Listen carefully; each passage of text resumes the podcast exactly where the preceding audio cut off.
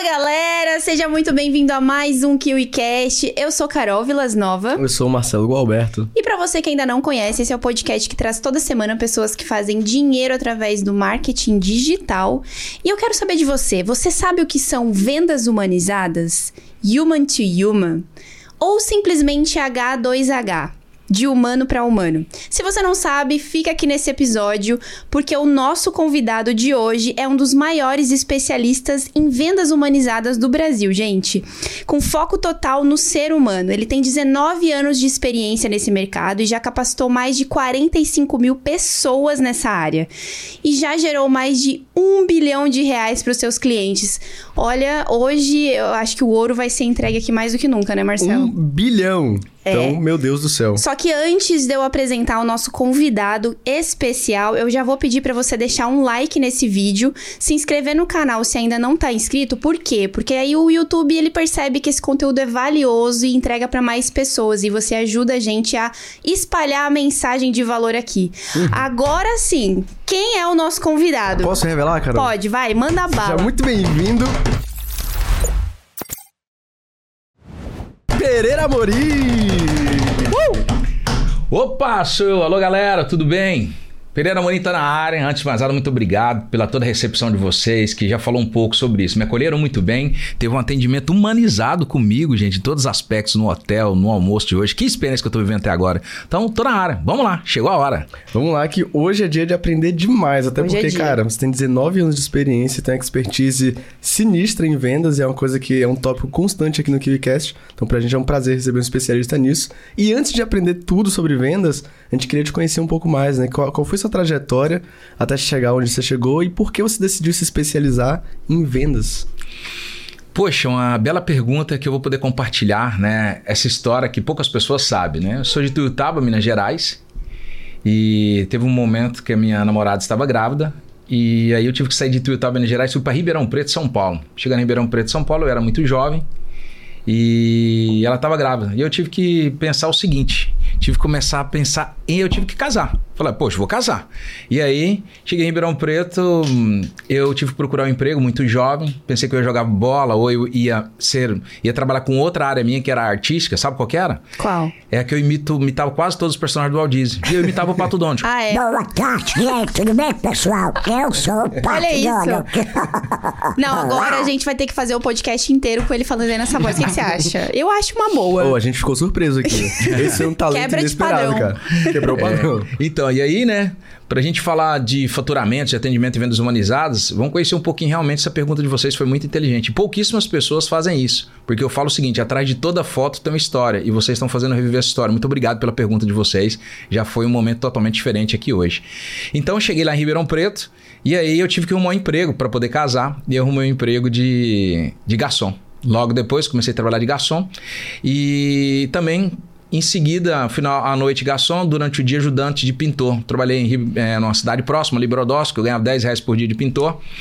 E logo em seguida também, além de, de, de trabalhar de pintor, eu comecei a trabalhar de numa escolinha de futebol chamado Soccer. Depois eu fui para uma chácara, me tornei caseiro também. Eu tomava conta dessa chácara como caseiro e lá eu já era empreendedor. Eu alugava buffet, alugava algumas coisas. E dali eu comecei a trabalhar um pouco com. Fui para postos de combustível, fui ser frentista. E de frente isso eu conheci um grupo de pessoas que vendiam produtos, que eram produtos para indústria, usina de cana. E naquele momento eu comecei a entender bastante sobre processo, sobre regras. Tinham dois produtos, né, que vinha da cultura japonesa e alemã.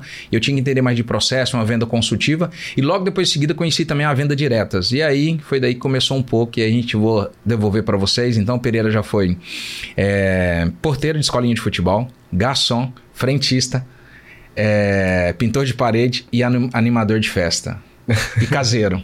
Mas essa é a história por trás dessa foto que às vezes as pessoas veem eu treinando milhares de pessoas, de faturando alguns milhares de. Muito mais que faturamento, vamos falar sobre a importância de salvar vidas, né? Através de salvar vidas, empregos, famílias e empresas através das vendas. Porque tudo que está à sua volta foi vendido, foi comprado por alguém. Perfeito. Verdade. Agora sim, entrando já, aproveitando que você trouxe esse tópico de pessoas, fala pra gente, explica pra galera o que são vendas humanizadas. Qual que é, o que, que existe por trás desse conceito? E como é que você começou a disseminar isso no, no seu meio de trabalho? Vamos lá, é o seguinte, eu comecei a disseminar isso que eu percebi que as pessoas falavam muito de, de coisas assim, ah, tem que, que quebrar objeção, tem que fazer uma venda, tem que chegar com os dois pés, tem que entubar as pessoas, tem que vender de qualquer jeito. Eu passei por uma experiência antigamente que fazia muito venda de alto impacto. E eu falei assim, ó, eu vou criar uma metodologia e eu quero fazer uma coisa diferente. E aí a gente sabia que tinha o B2B, B2C e eu vi que tinha a sigla H2H, que significa rima de rima, né, de humano para humano, que era o foco total no ser humano. Então eu comecei a pesquisar, entender mais o que, que é realmente o foco total no ser humano. E aí também eu tinha visto no livro de como fazer amigo e influenciar pessoas de Dale que fala o seguinte: se interesse verdadeiramente pelas pessoas. Eu uni o H2H com essa frase, falei assim, cara, legal, então eu vou ter o meu, meu método é, que é se preocupar verdadeiramente com o próximo. Somente depois que eu fizer uma entrevista, uma anamnese, um bate-papo, um diagnóstico, extrair a necessidade do meu cliente e a partir do momento que o meu produto, o meu serviço resolver o problema dele, aí sim eu vou vender. Então, o atendimento e a venda humanizados H2H, ela vem o seguinte, de me interessar verdadeiramente pelo próximo, e a partir do momento que o meu produto ou meu serviço resolve o problema dele, aí sim eu posso vender. Então isso é atendimento e vendas humanizado. É se interessar verdadeiramente pelo próximo. E a partir do momento que o meu produto e o meu serviço resolve o problema dele, sabe o que acontece? Que? Eu me torno interessante para ele. Uhum. E ele começa a gostar muito mais de mim. E aí a maior técnica de vendas, logo em seguida eu creio que não é vender, é ajudar o cliente a comprar. Então, quanto mais eu ajudo o cliente a comprar, mais eu vendo. Então, essa metodologia, ela faz qualquer pessoa a conseguir vender, porque na verdade não é vender, é ajudar o cliente a comprar que realmente precisa do seu produto, do seu serviço. É daí que vem o H2H. Fantástico, é outra forma de enxergar as vendas, né? Não tem como você enxergar a venda como algo ruim ou algo chato, que muitas pessoas têm um preconceito quando você se posiciona no local de ajudar uma pessoa. Então, Pereira, se uma pessoa me perguntar hoje, assim, Marcelo, como é que essa abordagem de vendas humanizadas H2H ela difere das abordagens tradicionais de venda? A resposta seria porque ela tem um foco absoluto no humano e não no faturamento? Seria isso? Sim, uma parte é isso, totalmente no humano. Por isso, quando a gente fala que eu fui criando esse, né, H2H, o foco total no ser humano é isso. Primeiro eu foco nele. A partir do momento que eu consigo pedir para ele para fazer, existe toda uma metodologia. Né? A partir do momento, no terceiro passo que eu tenho, que é extrair a necessidade, eu faço uma pergunta técnica, que essa pergunta é assim, Marcelo. Posso te fazer algumas perguntas para melhor te atender? A partir do momento que eu pergunto para outra pessoa, posso te fazer algumas perguntas para melhor te atender? Todo mundo fala, pode. Por quê? Ó, posso te fazer algumas perguntas para melhor te atender. Então tem um significado muito forte que a pessoa vê que você quer melhor atender ela.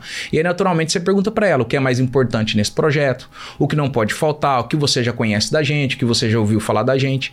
E aí naturalmente é você consegue extrair a necessidade você se sente mais à vontade para ir lá no sexto passo, que ainda a gente não vai, não vai falar sobre isso agora. Aí eu já apresento a solução para ela baseada na necessidade dela. E aí não necessita de você trabalhar tantos gatilhos antigos e maldosos que as pessoas usavam só para se beneficiar ou arte de persuadir isso, isso ou aquilo. Não. E qualquer pessoa consegue bater um papo com alguém, qualquer pessoa consegue é, extrair a necessidade, qualquer pessoa consegue ter uma verdade na venda. E eu quis trazer essa metodologia que é a verdade verdade para realmente ajudar o ser humano, porque tem algumas crenças de por que, que as pessoas não gostam de vender. E aí, se vocês quiserem me perguntar se quiser saber, eu respondo. Não, por favor, já, já solta aí pra gente. Quais são as crenças? Legal. A maior parte das pessoas, quando estavam desempregados, alguns anos atrás, o pai ou a mãe falavam assim: arruma qualquer coisa pra você fazer.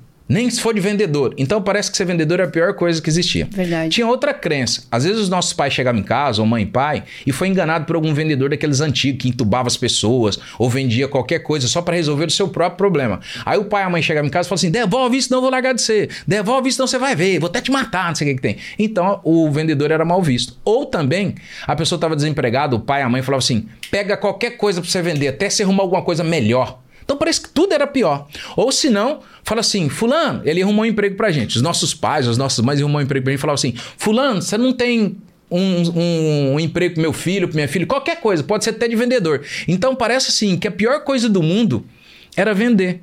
E de raramente você percebe que, por exemplo, tem alguma faculdade de vendas? Não tem. É raramente você vê alguma criancinha falando assim: eu quero ser vendedor, eu quero ser vendedor. Não, a criança quer ser médico, quer ser youtuber hoje em dia, quer trabalhar com robótica, inteligência artificial. É raro alguma criança falar que quer ser vendedor. Então, por isso que existem algumas crenças que as pessoas não gostam de ser vendedor, porque vende... alguns vendedores são considerados chatos e alguns vendedores não são considerados que eles se preparam estudos. Por isso que as pessoas às vezes não gostam de ser considerado como vendedor. Por exemplo, você já viu alguma pessoa que vai num programa de TV ou numa revista, ela fala que é vendedora? Não, Não, cara. é muito difícil. Ela fala que é o quê? empresária, é. empreendedor, e vai lá, coloca um terno, tudo bem arrumado. Ou, por exemplo, um médico que tem uma clínica e tem vários outros médicos que trabalham com ele. Um dentista que tem várias outras franquias e os outros dentistas trabalham com ele. Eles eles falam que são vendedores, eles falam que são empresários ou empreendedores. Na verdade, todos são vendedores. Porque eles têm que vender uma ideia para outra pessoa. Então, tudo que está à sua volta, ao seu redor, foi vendido. E até mesmo a pessoa que criou o mundo, é um dos maiores vendedores do mundo, foi quem? Jesus. Jesus vendeu a ideia da fé, da bondade, da caridade para 12 e falou: vão e falam meu nome. Então, as vendas, para você perceber, você querendo ou não, você tem que aprender. Que é a profissão mais antiga do mundo e ela veio pelo nosso líder, para quem crê e para quem acredita. Eu respeito todas as crenças e todos os créditos. Perfeito. Legal. Agora, assim, quais são as melhores práticas para estabelecer uma conexão genuína com as pessoas nesse processo de venda? Ah, existe várias, né? A gente poderia falar várias. Vamos falar o seguinte: a primeira é um levantamento informacional. É fazer um levantamento daquela pessoa que você deseja atender ela, o seguinte, onde ela frequenta? Né? Eu até brinco um pouco. O que, que ela come, bebe, respira? Quais são os lugares que ela frequenta? O que ela faz?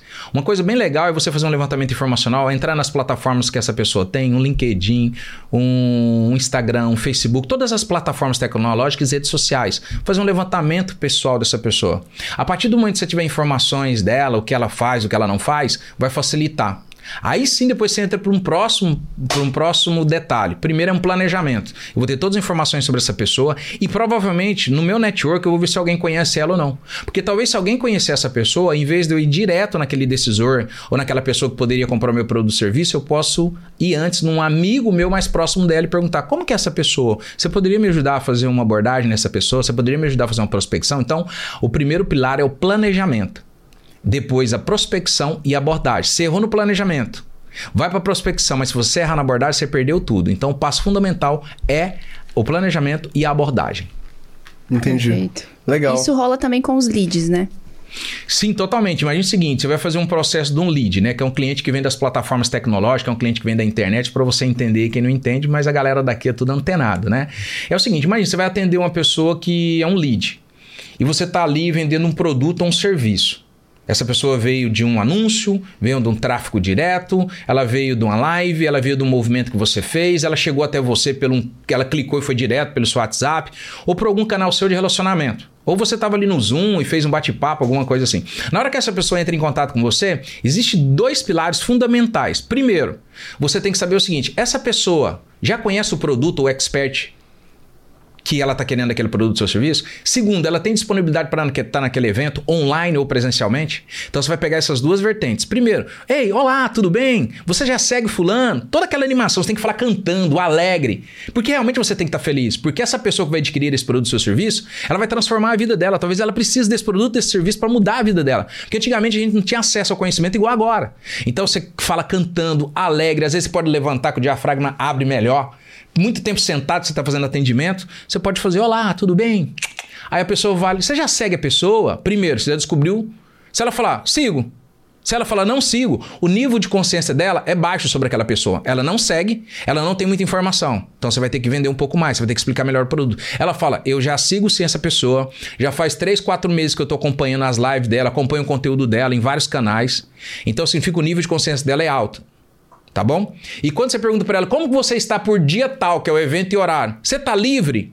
Tô livre. Olha duas coisas que você descobriu que é matador no início de transformar o leads em vendas. Primeiro, se ela segue ou não segue. Já descobri se o nível dela é baixo, médio ou alto de consciência para comprar o produto.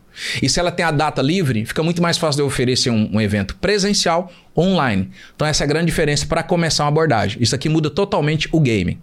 Legal. Oh, espero que a galera de casa esteja com papel e caneta na mão, né? Eu, aproveitando essa questão de papel e caneta, eu tive uma ideia. Diga. O Pereira, ele criou uma metodologia de 10 passos para venda, correto? Sim, essa é uma metodologia de 10 passos para fazer uma venda mais consultiva, mais elaborada. O que, é que você acha de a gente, pra galera que fica até o final, você soltar quais são esses 10 passos? Poxa, eu vou ter o maior prazer, porque esse que eu falei é o primeiro, é a abordagem. A abordagem. Então... Agora imagine se eu falar para quem ficar aqui até o final, que eu posso ensinar ele como ele duplica até o custo do CAC, custo de aquisição de cliente, tanto no lead e como ele pode fazer uma venda, é, uma venda mais clássica, uma venda mais consultiva nos 10 passos. Então a gente pode fazer duas coisas.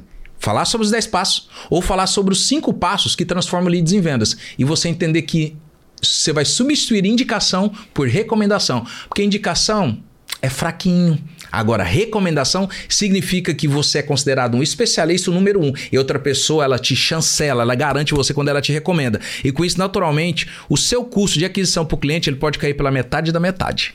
Perfeito. Então você já sabe o que você tem que fazer, né? Para você receber esse conteúdo de ouro aqui, esses 10 passos, você tem que ficar até o final desse vídeo, porque o Pereirão vai entregar o ouro no final. É, eu tenho uma certeza só, que até o final do episódio eu vou comprar alguma coisa do Pereira. o cara é bom, mano. Mas olha só, cara. Vamos supor que aqui com a gente tem muitas pessoas que trabalham no digital, vários empresários. E, com certeza algumas pessoas vão sair daqui querendo implementar, por exemplo, é, o processo de vendas humanizadas. Eu mesmo ficava super desconfortável, eu já tive de vender coisas, e eu ficava desconfortável por essa sensação de que eu não estava ajudando, eu estava empurrando uma venda e hoje eu vejo que era para satisfazer a minha necessidade. Então vamos supor que eu sou empresário ou alguém que está ali do outro lado da câmera, ele quer implementar esse processo de vendas humanizadas H2H na empresa dela. Quais são os erros mais comuns que você identifica nas empresas, a galera que você treina, quando eles tentam implementar esse processo de vendas? Existe. E como evitar esses erros, claro. É. Vamos lá. Primeiro, você tem que pensar um pouco na contratação. Eu vou falar alguns erros e você vê o que serve para você. Tem algumas pessoas que contratam uma pessoa que não tem o famoso PhD que a gente fala. Ele contrata uma pessoa que não tem paixão para desenvolver aquela, aquela ação, ele não tem habilidade comercial e ele não vai ter desenvolvimento ou dinheiro. Então o PhD, ele tem que ter paixão para desenvolver aquela função, ele tem que ter habilidade para ele gosta de ter habilidade, né, para fazer a venda, se comunicar, atender no WhatsApp, no telefone, qualquer outra plataforma, e ele tem que ter desenvolvimento, ele tem que ganhar dinheiro. Então eu só contrato pessoas que têm o quê? PhD. Errei na contratação, vai ficar mais difícil. Porque talvez a pessoa vai aceitar um emprego que ela está precisando, ela tem um filho, ou ela tem um casamento, tem um relacionamento, ela fala assim: ah, eu faço essa função. Mas você na entrevista não conseguiu detectar e fazer uma boa contratação. Então aqui já é uma ruptura. Segunda ruptura no processo para implantar um processo de atendimento e vendas humanizado, como transformar leads em vendas. Eu não treino colaborador. Eu contrato pessoas rápidas para fazer um lançamento, quem é um expert, por exemplo, ou ele vai fazer um movimento, uma campanha, e ele coloca a galera para dentro e fala: não, é só vender assim, assim, assim. Isso é a segunda, né? Junta todo mundo e não treina.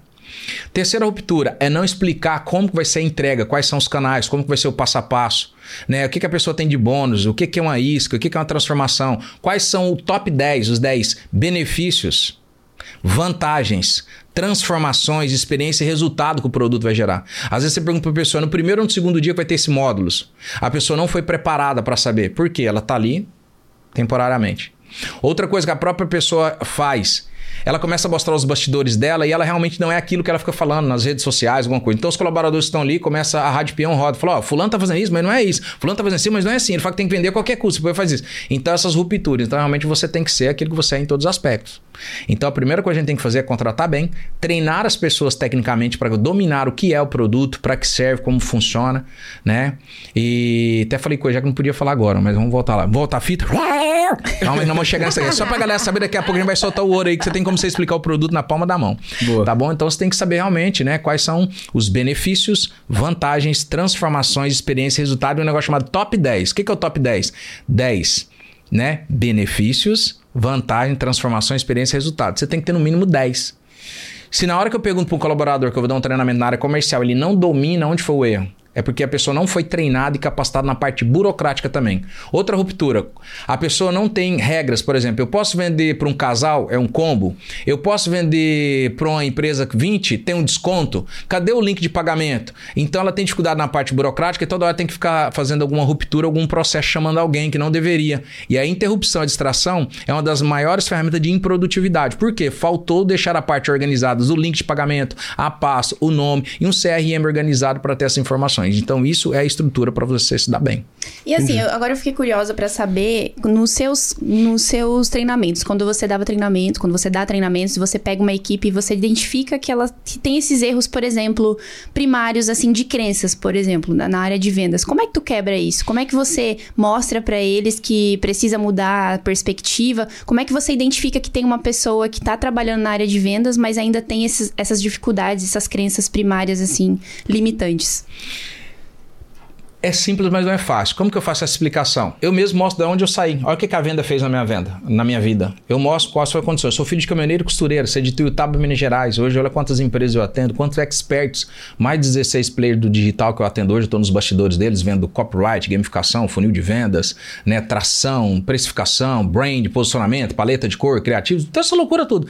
Eu vou e mostro para eles primeiro que eles têm que entender o seguinte: que essas crenças negativas é porque as pessoas antigamente faziam esses treinamentos de alto impacto, tudo isso. E eu mostro que o porquê que talvez ele não goste de vender. Aí eu começo contando pequenas histórias e mostrando Deus e Jesus mesmo, mostrando pessoas, homens e mulheres bem-sucedidas no mundo, que todos são vendedores. E aí sim eu falo assim: ó, querendo ou não, você vende e negocia o tempo inteiro. Eu falo assim: quando você quer sair com seu filho, você negocia ou não? Quando você quer um aumento de salário, você negocia e vende uma boa ideia ou não? Quando você vai apresentar um TCC, você vende uma ideia ou não? Você vai comprar um carro, você vende a ideia para sua esposa ou não? Então eu mostro coisas no dia a dia que a pessoa precisa de uma habilidade que é de negociação e de venda. Aí eu explico, todo mundo vende o tempo inteiro e negocia. E aí eu faço uma pergunta pro time, dá uma olhada à sua volta. Tudo que está à sua volta, você acredita que foi vendido ou comprado? E o que, que todo mundo fala para mim? Sim. Sim. Aí eu falo assim: então a partir de hoje esquece. Você não precisa de vender para ninguém. Eu vou te ensinar que a maior técnica de vendas é ajudar o cliente a comprar. E aí sim, quando eu mostro os 10 passos, daqui a pouco vocês vão ver os 10 passos, aí sim a pessoa fala: cara, todo mundo precisa disso, Pereira. E aí eu venho com a metodologia H2H né, que é o foco total no ser humano, e mostro que ele tem que fazer uma entrevista, um bate-papo, ele apresenta o produto ou serviço baseado na necessidade do cliente, apresentando o top 10, que são os 10 benefícios, vantagens, transformações, experiência e resultado que o produto ele oferece. Ele começa a perceber o seguinte: eu já deveria estar fazendo isso há muito tempo. Então é dando exemplos, contando pequenas histórias que eu mudo a concepção, na verdade, que realmente você não precisa de vender você tem que ajudar o cliente a comprar e aí muda todo o game, porque eu venho trazendo muitos e muitos resultados. E as pessoas veem o seguinte: se um ex-frentista, garçom, pintor de parede, animador de festa, porteiro de uma escolinha de futebol e animador de festa conseguiu treinar esses grandes plays do mundo digital e essas grandes empresas do Brasil, ele também sabe que isso é muito importante. Então basta você contar a verdade. Quando você fala a verdade, você não precisa nem lembrar o que disse, basta repetir. Oh, é legal, é legal que você falou aí de contar histórias e realmente, né? Se tu não sabe contar histórias, tu não consegue se vender ou vender nada. É verdade. É uma habilidade super necessária Sim. hoje em dia. Bom, mas vamos contextualizar agora essa questão das vendas humanizadas para nossa realidade do digital. Você oferece consultoria para vários players e tudo mais. E quando a gente vem aqui, tipo o KiwiCast, que a gente trabalha, é, nosso conteúdo é para pessoas que estão no digital, muitas dessas pessoas são pessoas que não querem ter contato com outras pessoas elas foram para trás da tela do computador exatamente porque elas, não, elas querem vender sem esse contato todo, talvez essa preocupação. Então a dúvida que surge em minha cabeça é: como é que a tecnologia, que é o que majoritariamente toda a nossa audiência mexe, né? Sim. Como é que a tecnologia pode auxiliar nas vendas humanizadas? Ou uma coisa não está conectada com a outra? Tem tudo a ver, tá tudo conectado. Hoje em dia a gente tem que tomar cuidado que parece que a galera tá assim, querendo humanizar a tecnologia, né? Tá querendo humanizar a tecnologia e tá querendo robotizar o ser humano. E é o seguinte, quem criou a tecnologia até hoje, esse momento, e está criando tudo isso, a gente sabe que pode acontecer qualquer coisa, qualquer momento, mas toda a tecnologia, inteligência artificial, o que existe por trás é um ser humano. E a máquina ainda não conseguiu substituir o coração. Ela pode substituir, às vezes, o pensamento, a linha de raciocínio. Então a gente tem que entender o seguinte: quem está alimentando toda essa tecnologia é um ser humano. Então o que, que você tem que entender?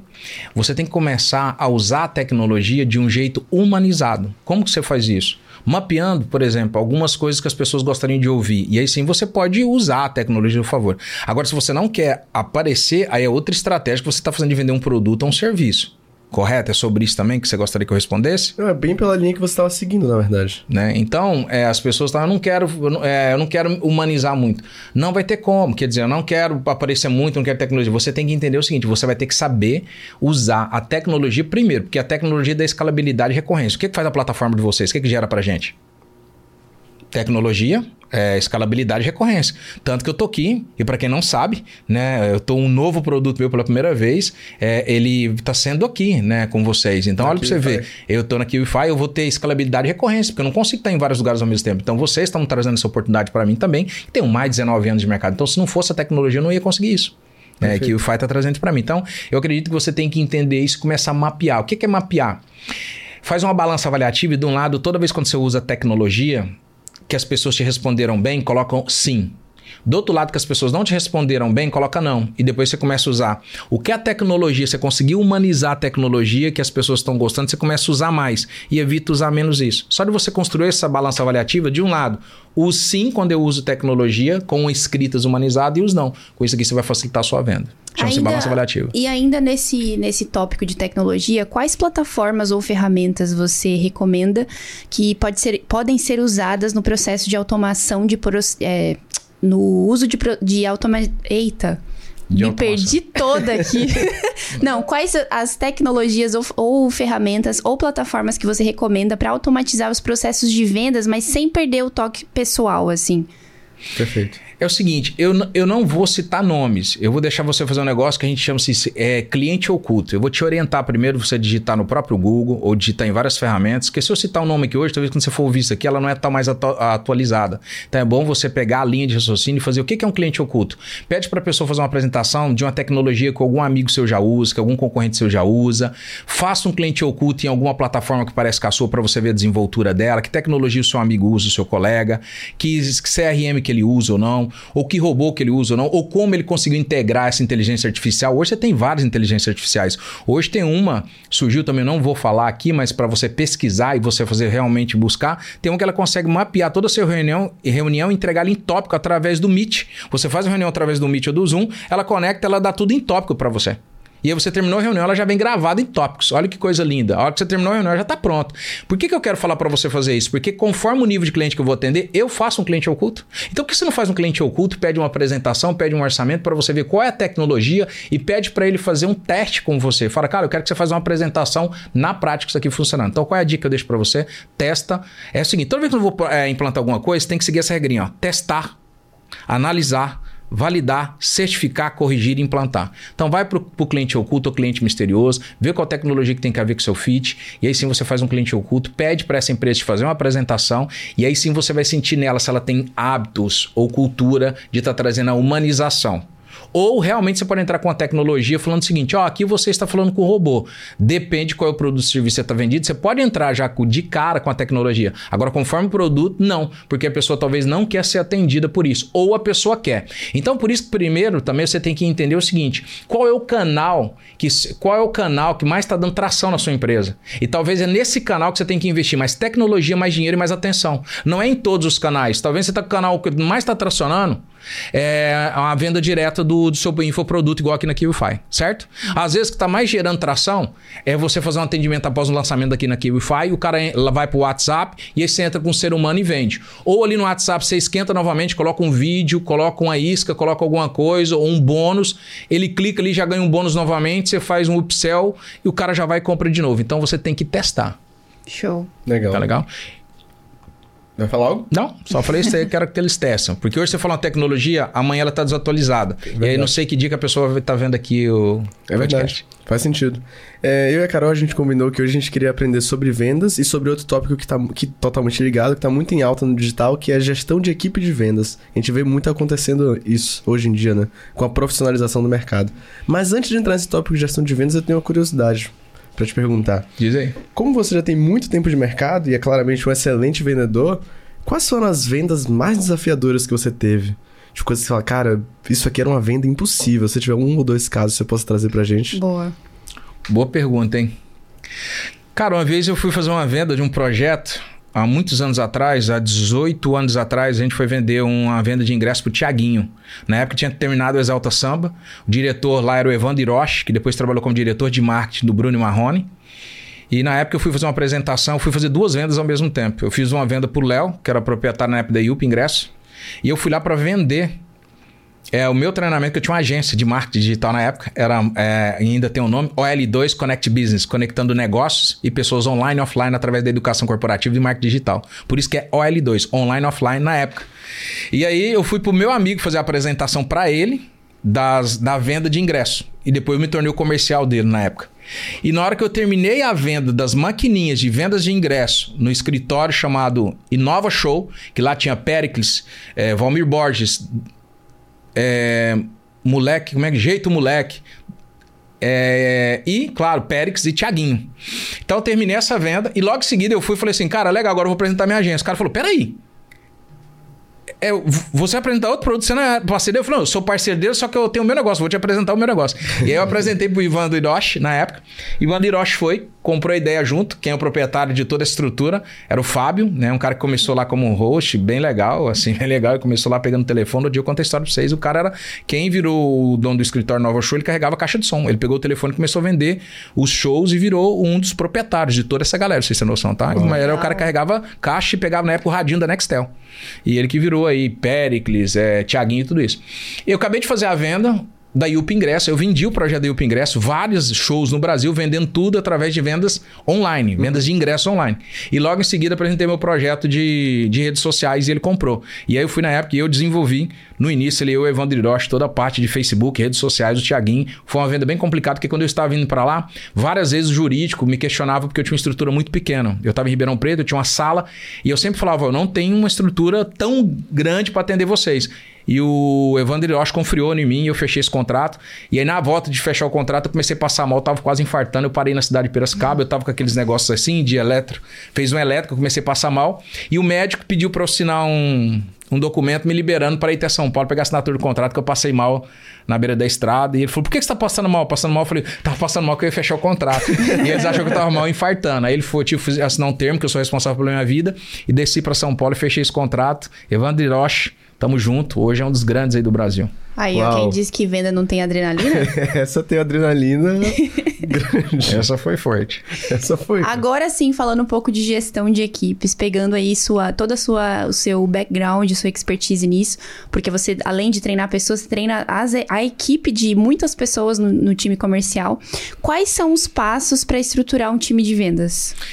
Sempre a gente vai voltar na contratação, porque é estruturar na contratação. Existe uma regra que é o seguinte: é contratação, acordos bem claros, né, um alinhamento de expectativa, notificar o que espera da pessoa, certificar se ela tem essa habilidade para fazer isso, que tipo de treinamento ela precisa, realmente fazer uma integração dela completa, ela entender realmente se ela está preparada para isso, aí sim você começou o teu time comercial. Depois você tem que dar um negócio para ele que chama-se estrutura. Ele tem que ter estrutura o quê? Cadeira, computadores. Ele tem que ter primeiro estrutura. Essa é a regra para montar seu time comercial. Estrutura, telefone bom, foninho bom, estrutura para descanso, um suporte com água, tudo isso. É... Depois de estrutura, o que, que vem para você que é gestor? Vem pessoas. Então, estrutura para receber essas pessoas, essas pessoas qualificadas. Depois de pessoas qualificadas com seu PhD, né, que tem paixão, habilidade, desenvolvimento, eu tenho que ter um negócio que é um processo. O processo ele tem que estar em passo a passo. Primeiro, segundo, terceiro e quarto passo. Porque qualquer pessoa quando entrar, ele tem que entender o passo a passo da jornada de compra e jornada de venda. Jornada de compra e jornada de venda. Pereira, mas por que você fala tanto passo a passo? Primeiro, segundo, terceiro passo, qualquer pessoa entende. Não fica americanizando os nomes, não. Depois que eu tiver os processos bem definidos, eu tenho que ter o que? O produto o produto que encaixa perfeitamente para o meu cliente. Quais são os produtos, precificação, está tudo organizado isso? Quinto passo, eu tenho que ter tecnologia para controlar indicadores, tração e dar escalabilidade para isso. Então vamos lá? Estrutura, pessoas, processos, produto bem definido, encaixado. E quinto, tecnologia para ter os indicadores. Qual é o tempo de atendimento? Quem fez isso? Essa é a estrutura para você ter o seu departamento comercial. E aí não tem erro. Claro, entra com treinamento técnico, treinamento comercial. E aí depois você vem e faz uma coisa que eu vou dar de ouro aqui, porque até agora a gente não entrou no conteúdo, nem nos 10 passos e nem nos 5. A gente só está segurando a audiência aqui, galera. Beleza? Então cola aqui, que é o seguinte. Era bom. Né? Então segura aqui pra gente. Talvez fala, pô, pera aí, eu quero conteúdo, quero conteúdo. Calma. Vai chegar. Vou até passar, vou devolver a pergunta para eles. Meu Pode Deus, continuar. se não teve conteúdo até agora, cara, eu não sei o que, que vem por aí. Oh, mas uma dúvida que eu fiquei ah. aqui. Você falou do PHD, né? De, de, identificar a paixão. O que, que, é o H mesmo? O H é de habilidade. Ele habilidade... tem habilidade para cumprir aquela função, senão ele não vai desenvolver. Isso. E dinheiro se ele vai ser Dinheiro ou desenvolvimento. Isso. É... E se você identifica num, numa equipe uma pessoa que não tem esse PHD, o que, que, o que, que tem que ser feito? Existe o seguinte, o que, que tem que ser feito? Você pode relocar ele, talvez, dentro da empresa, ele tem uma baita habilidade que você talvez não está conseguindo enxergar. Então, talvez você tenha que abrir uma oportunidade de perguntar para ele: tem um outro setor na empresa que você sente que você desenvolveria e teria eficiência? Por quê? Nós passamos da época de trabalho, produtividade, agora nós estamos na era da eficiência. Muitas pessoas vêm falando produtividade, esquece produtividade, não adianta você ser produtivo se você não tem resultado. O nome do jogo chama-se resultado, eficiência. Esse é o nome do jogo. Então é isso que a gente tem que entender. É o seguinte: eu tenho que ter. Talvez eu possa colocar essa pessoa no outro lugar ela deslanchar. Legal. Talvez eu vou permitir ela brilhar também no outro lugar. Eu posso é, colocar o eu posso disponibilizar o currículo dela para o mercado de trabalho. Como que é disponibilizando o currículo dela para o mercado de trabalho? Mandando embora.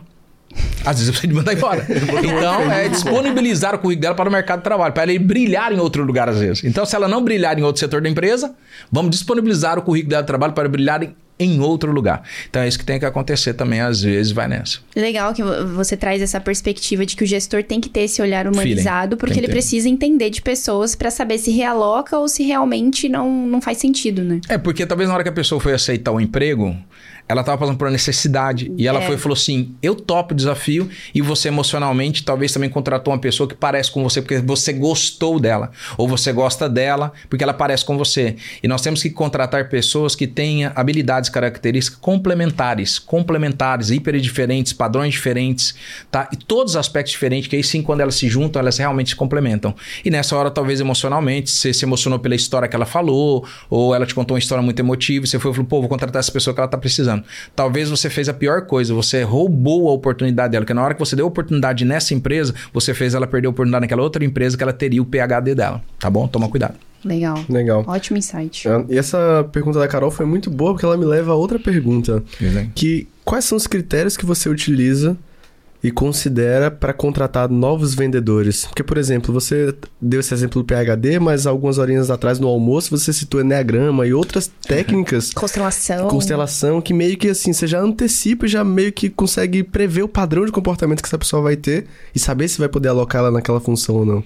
Sim. Então, quais são esses critérios que você considera? Legal. Eu não tenho autonomia para entrar muito a fundo nisso, porque eu não tenho uma formação para isso e eu não sou a pessoa do RH, um psicólogo, para saber, por exemplo, se a pessoa ela vai cometer alguma falha ali futuramente ou não, se ela tem um distúrbio mental, algum problema de saúde que pode criar um problema dentro da empresa. A gente conhece, hoje tem várias ferramentas, né? Hoje tem várias ferramentas. Eu gosto muito de entender um pouco sobre o padrão de comportamento da pessoa. Aquela hora a gente falou sobre Enneagrama, tem DISC hoje, tem como você eh, perceber se a pessoa ela é hiperativa ou não é, se ela tem TDAH ou não é, mas isso é um profissional, tá? Então eu falo assim, o legal é você ter um profissional, contratar uma empresa que vai fazer essa contratação. Agora, eu tenho o feeling comercial. Toda vez que eu quero contratar alguém na área comercial, que é a minha minha área, eu sempre brinco é, para ver a intenção dela. O que, que eu pergunto? Eu falo assim: eu tenho duas vagas de emprego. Né? Eu falo, tenho duas vagas de emprego. Na área administrativa, que atendimento ao cliente, você não vai ter que vender, prospectar, bater meta, ter pressão. É, você só vai falar com o cliente, atendimento interno, é ver papel, tudo isso. E você só vai lidar aqui sem pressão, vai trabalhar aqui dentro, não tem que ligar para ninguém, não tem pós-venda, não tem que bater meta. A outra é pressão, bater meta, tem que prospectar, ligar para cliente, cobrar, é fazer venda, pressão e meta. Qual das duas você quer? Só que essa você tem comissão e ganha bem mais. Essa outra você tem um salário fixo. Quando a pessoa fala que vai no salário fixo, eu já sei que eu não tenho que contratar ela. Porque como eu não sou um psicólogo, eu mato aqui rapidinho. Eu falo que tem as duas vagas né? Eu crio esse cenário ali rapidão, não gosto de fazer isso, isso não é o certo, mas tem hora que é melhor você executar isso do que você falar que, que tem só essa vaga, a pessoa está precisando de um emprego e talvez ela é muito boa em contar história, você entra no emocional e contrata ela. Uhum. Porque talvez você cometeu falhas, não fazer o quê? Um levantamento de informação, onde ela já trabalhou, qual é o histórico dela, qual é o currículo dela, quanto tempo que ela tem de experiência, ou você pode fazer um teste com ela antes, ó. Você vai fazer um teste durante duas, três semanas comigo, eu vou te pagar como job, ou você vai, você tem PJ, então você vem como PJ, você vai trabalhar aqui um mês ou três semanas. Se você ficar também, a gente continua junto. Então tem várias maneiras hoje também de você trazer uma pessoa para o seu time sem ser já contratando ele para mandar embora aqui três meses por experiência. Então eu faço o teste. Quando é na área comercial, eu mostro que tem duas oportunidades. Quando a pessoa vai na interna, eu já sei que ela não ia aguentar qual. A de vendedor, né? Beleza. A, até hoje, em 18 anos meu para 19 anos, eu nunca errei. É porque é um, é, bom, é um bom filtro. É um eu faço um filtro tão ali. forte que ali você já Ele fala: "Não, eu quero essa que tem que bater meta, que liga, porque ganha comissão. Essa eu já tô acostumado a fazer isso". Aí eu vejo o currículo dele, vejo o histórico dele, vejo as empresas que ele já trabalhou, ou eu vejo se ele quer ser treinado, pronto. Eu se eu tô ciente que eu tô pegando uma pessoa que não tem tanta habilidade, eu treino ela. Entendi. E aí, por isso que eu tenho vários métodos. Calma, já já vocês vão ver conhecer os métodos. Fica aí, segura. Fica segura aí. as emoções. Oh. Diga. Só para finalizar essa pergunta, uhum. uma dúvida que surgiu. Mas você trouxe aí o PHD, o H habilidade. É, eu acredito que se você pode trazer uma pessoa que já está pronta, geralmente eu acredito que vai ser melhor do que ter de treinar uma pessoa que ainda não conhece muito do, do processo. Posso estar enganado, mas em vendedores, que tipo de habilidade você está atento? Em vendedor, eu tô, eu tô atento no vendedor que está aberto à aprendizagem. Que ele é aprendiz. Legal. Ele não precisa ter experiência nenhuma, porque, por exemplo, o meu método, eu posso pegar quem tem experiência e quem não tem. Igual eu já treinei pessoas com 30, 40 anos de mercado e já peguei pessoa que acabei de chegar lá, ela queria, ela falou assim, eu quero aprender. Então, para mim é mais importante a aprendizagem, estar tá aberto a aprendizagem que a experiência. Legal. Então você acredita que é possível desenvolver pessoas numa área, na área de vendas, seja qual fase ela estiver, ela só precisa estar aberta ao aprendizado. Sim, ela precisa estar aberta à aprendizagem. Claro que a gente sabe que ela tem que ter um pouco mais de comunicação, tem que ser mais divertida. Um po... Isso vai ajudar. É, tem algumas soft Mas conforme o produto, eu preciso de uma pessoa séria. Uhum. Então aí entra nos padrões de comportamento, entra no seu filho que você fala, para esse produto é uma venda mais técnica. Esse é uma venda que ele possa sorrir, ele pode perder mais tempo. Então também tem um produto ou serviço.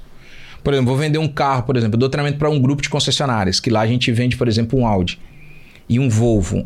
É clientes que dá para fazer o mesmo atendimento. Mas eu tenho um outro cliente que eu já atendo lá na FIT, ele é um pouco diferente. Entendeu? Ele é um pouco diferente. Até para fazer um evento dentro da concessionária é um pouco diferente. Eu vou fazer uma venda consultiva, de uma venda de um imóvel de milhões. Por exemplo, vai vender uma residência Alphaville, é uma venda diferente. É uma venda de uma startup, é uma venda diferente. Tem muitas pessoas que é prático, objetivo. Uma venda para investidor, ela é totalmente diferente. Eu consigo navegar nesses cenários porque eu vivo disso há mais de nove anos. Eu vivo em vários segmentos, entendeu? Então, mas a pessoa que não tem habilidade, depende. Vou contratar essa pessoa para vender qual produto? Ela tá num, num, num, lugar que a pessoa faz tatuagem, é meio rock. Vou colocar uma pessoa lá de terno e gravata? Vou colocar uma pessoa que tem mais aquele estilo. Uhum. Gosta de tatuagem, brinco, tal, tal, tal. Ele tem tudo a ver com, com a tribo, ele tem tudo a ver com aquele cenário. E aí entra um processo de tribo, de arquétipo, de posicionamento, de brand. Outro dia a gente fala sobre isso. Rapport, né? Tem que é rapport. Rapport. Olha só, e agora a gente viu aí quais são as características que você identifica numa pessoa para poder treiná-la sobre vendas. Mas também a gente quer saber do outro lado. Quais são as características-chave que você identifica num líder de vendas bem sucedido? Vamos lá. Num líder de vendas bem sucedido, primeiro é quando ele é um bom ouvinte. Primeira coisa, a grande sacada do líder é quando ele é um bom ouvinte. E principalmente quando ele tem a cultura do feedback na empresa. Quando ele sabe da feedback, quando ele sabe receber feedback e principalmente quando ele dá, ele realmente traz pelo exemplo. Esse é o grande líder, a grande característica que eu vejo. Eu falo, ó, ele dá feedback, ele recebe feedback e ele ensina pelo exemplo. E quando ele está aberto a ouvir, o que acontece? Às vezes a pessoa mais simples da sua equipe ou da empresa, ela pode te dar um toque, ela pode mudar o seu game. Então eu acredito que o líder, ele realmente ele tem que ir abrindo portas e o líder é aquele que sabe extrair o melhor de cada colaborador e colocar cada colaborador no seu devido lugar, fazendo ele gerar resultado. Então o líder para mim é esse cara que ele realmente é exemplo em todos os aspectos. Massa, muito tá bom. bom. E humanizado mesmo, né? O cara que erra, chega lá e fala, galera, hoje eu não tava bem, me desculpa, tal. É esse cara que é humano, que a galera sabe que ele é gente, que ele tem família, que ele tem problema também, que ele admite isso, que aquele dia a galera não tá indo muito bem, na área comercial não tá vendendo, ele tira todo mundo da operação, fala, vamos ali tomar um sorvete. E todo mundo fala, mas falta duas horas. Fala, não, hoje não vai rolar, hoje não tá bem. Esse cara eu admiro ele, que ele tem esse feeling, que ele sabe implantar programas de recompensa, que ele sabe vibrar com o time, que ele sabe dar uma folga paga, que ele sabe criar é, um acelerador de vendas, um plano de carreira. Esse líder eu admiro demais ele. Legal. Adorei ouvir isso. Inclusive, Sim. já era meio que o tópico da nossa próxima pergunta, né? Sim. Que a gente tinha combinado de perguntar para ti. Que aqui no digital tem muito eu presa, né? Aquela pessoa que começa, ela gerencia tudo. Inclusive o time de vendas quando ela começa a contratar. Então, quais são as habilidades e qualidades que são essenciais para gerenciar e motivar um time de vendas?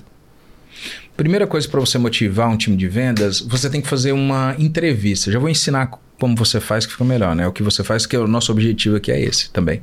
Imagine o seguinte: como você vai motivar uma pessoa se você não sabe o que, que motiva ela? Então, a primeira coisa você tem que ter como se fosse um prontuário médico. Quando você visita o prontuário médico pela primeira, segunda, terceira vez, quando você volta lá na, depois de duas vezes, ele fala: ó, tal dia você veio aqui fez um exame, tal dia você veio aqui tomou um medicamento, tal dia eu te pedi um exame. Você está fazendo isso? Então também eu te pergunto: você, o eu empresa que motiva mais um ou dois, né? O eu empresa se automotiva. Você tem que saber realmente fazer uma regrinha. Anota aí. Por isso que a Pereira Amorim pensou, anota. PA, pronto para atender. é isso aí, galera. Que é brand puro, né? O que, que você tem que anotar? Primeira coisa, qual é a necessidade da pessoa? Quanto que ela precisa para sobreviver? Segundo, desejo. Quarto, sonho a curto prazo. Depois vem sonho a médio e longo prazo. Primeiro, como que a gente começa descobrindo a necessidade, depois desejo. Quais são os desejos da pessoa? Pode ser até desejo do mês. Sonho a curto, médio e longo prazo. A partir do momento que você faz uma entrevista com colaborador, você vai entender, ou com um parceiro, o eu empresa tem muito isso, né? A galera do digital, muito job para lá, job para cá. Você tem que entender até os valores dele para ele caminhar com você. Tá? Quando é colaborador é uma coisa. Quando é job, você tem que entender se ele está alinhado com o prazo de entrega, se ele cumpre com o combinado, se ele tem tudo a ver com o seu fit, se o cara realmente é parceiro, se ele quer ter sua parceria ou se ele quer só fazer um negócio transacional, quer só entregar o serviço, dinheiro para lá para cá. Você tem que ver, ele quer caminhar com você ou ele só quer que você abra a porta ou ele quer caminhar com você. São coisas distintas. Abrir a porta é uma coisa, caminhar com você é outra. Voltando, vamos voltar a fita? Voltando à fita, como é que motiva? A partir do momento que eu descobri a necessidade, quanto que ele precisa de ganhar por mês, ou o sonho a e médio e longo prazo, eu tenho que fazer um negócio que a gente chama de quadro de sonhos. Eu já faço isso há mais de 18 anos, que é um quadro mental que veio do livro O Segredo, de você visualizar os sonhos. E todas as imagens elas têm que ser coloridas. Por exemplo, é uma CNH, você coloca uma imagem de alguém pegando a CNH entrando na porta do carro. É uma motinha, uma bis, a pessoa sentada na bis. É uma pessoa levando seus filhos para a escola, levando seus filhos para a escola. Ela pagando aluguel em dia, você coloca essas imagens coloridas, porque o cérebro não gosta de imagens preto e brancas, se remete ao passado. Por isso, quando você vai na casa de alguém, tem aquele quadro assim, antigão, quem que é? Vô, vó, preto e branco.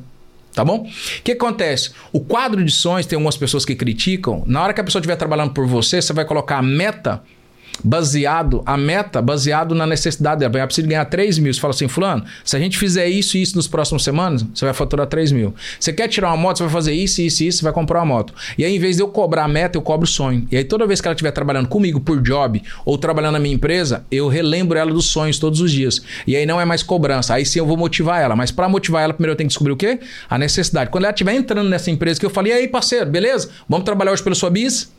Perfeito. Caramba, isso e aí, parceiro, beleza? Vamos trabalhar hoje para colocar os seus filhos na escolinha de futebol que você falou que queria, beleza. Só que pra gente tem que vender cinco cursos nossos. Se a gente não vender cinco cursos aqui na plataforma que o faz, você tá fora. Fulano, lembra que você falou que queria comprar um consórcio? Ó, oh, beleza, vamos produzir hoje. Hoje a gente tem que gravar aqui o podcast, fazer isso, não, não dá, né? É daqui que a gente tira o dinheiro. E outra coisa, você tem que rezar e orar muito pro dono da empresa, para quem te deu a oportunidade. Sabe por quê? Ele sempre tem que ganhar primeiro que você.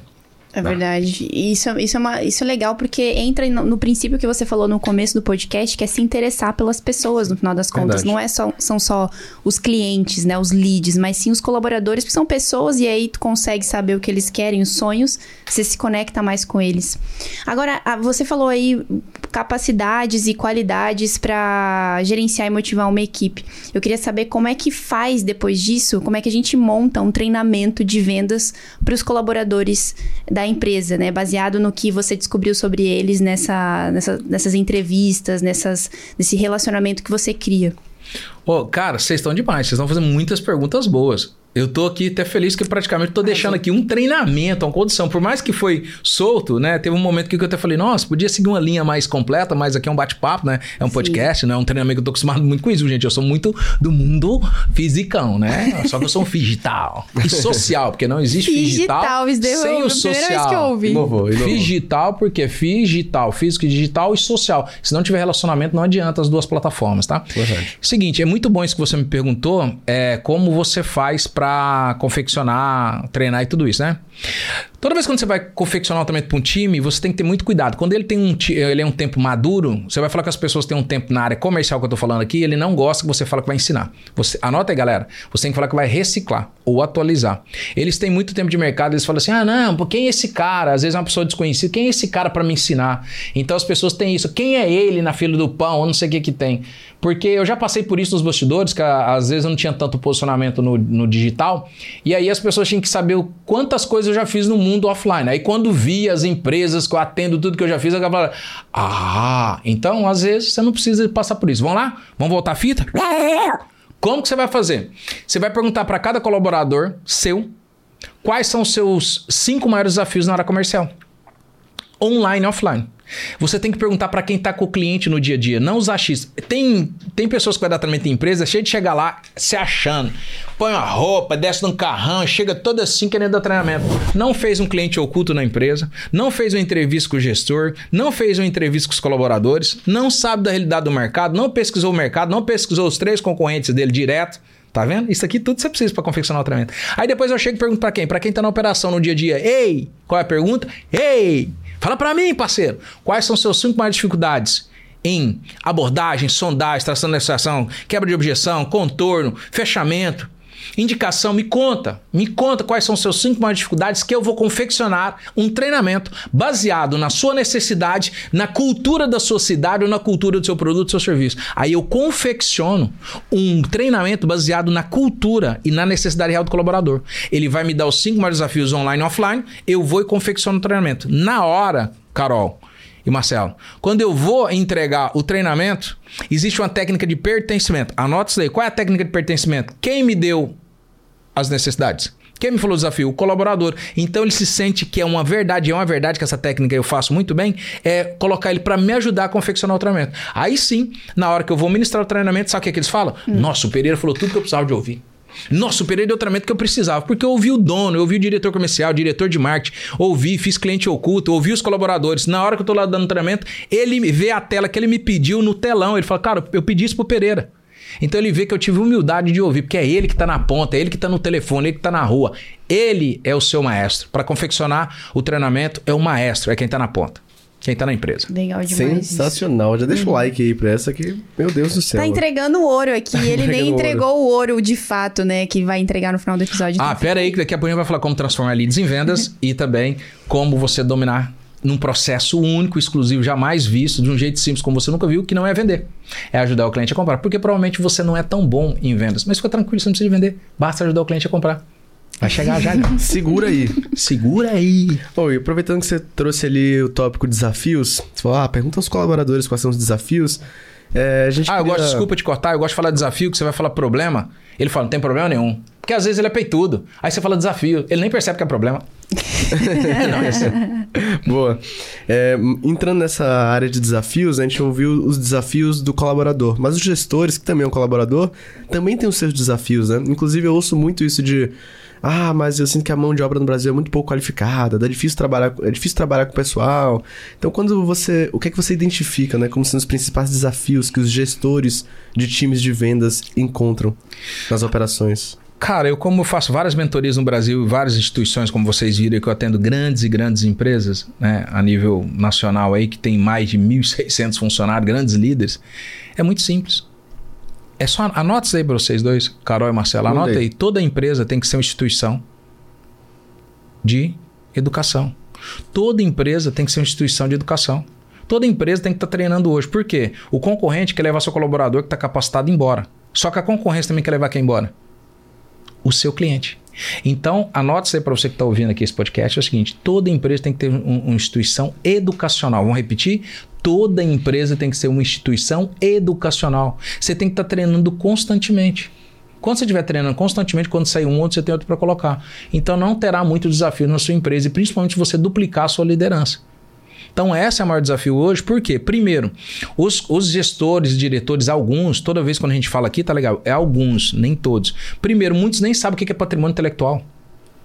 Há 15 anos atrás a gente falava sobre patrimônio intelectual, que era documentar o patrimônio intelectual dos seus colaboradores antes deles ir embora, ou Deus o livre morrer, ou mudar de profissão, ou ele tem um sonho, ele quer mudar de país, cidade.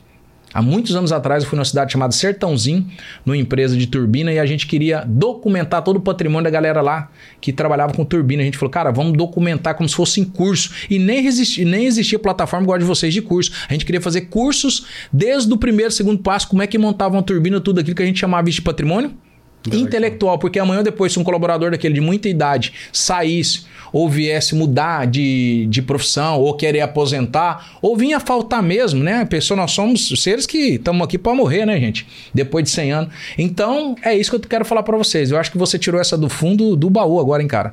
Então, quantas empresas hoje que nem sabem o que é patrimônio intelectual? E aí os colaboradores entram e saem e nunca documentou, e nem fez um contrato, que você precisa de um contrato para documentar o patrimônio intelectual desse colaborador, duplicar sua liderança, e assim você vai ter despreocupação. Porque sempre você vai estar ensinando porque a sua empresa tem que ser uma instituição educacional daqui para frente. Você tem que estar tá treinando constantemente. Tá legal?